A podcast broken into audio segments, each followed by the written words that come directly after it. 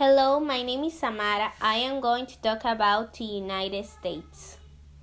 The United States of America is located in North America between Canada and Mexico.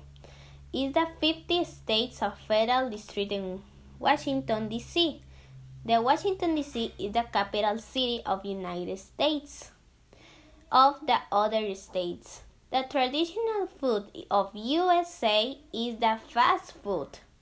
Now, Costa Rica.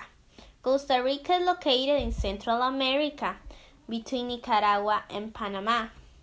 Costa Rica the provinces, the cap, the seven provinces. The, they are um, Guanacaste, Limón, Puntarenas, eh, etc.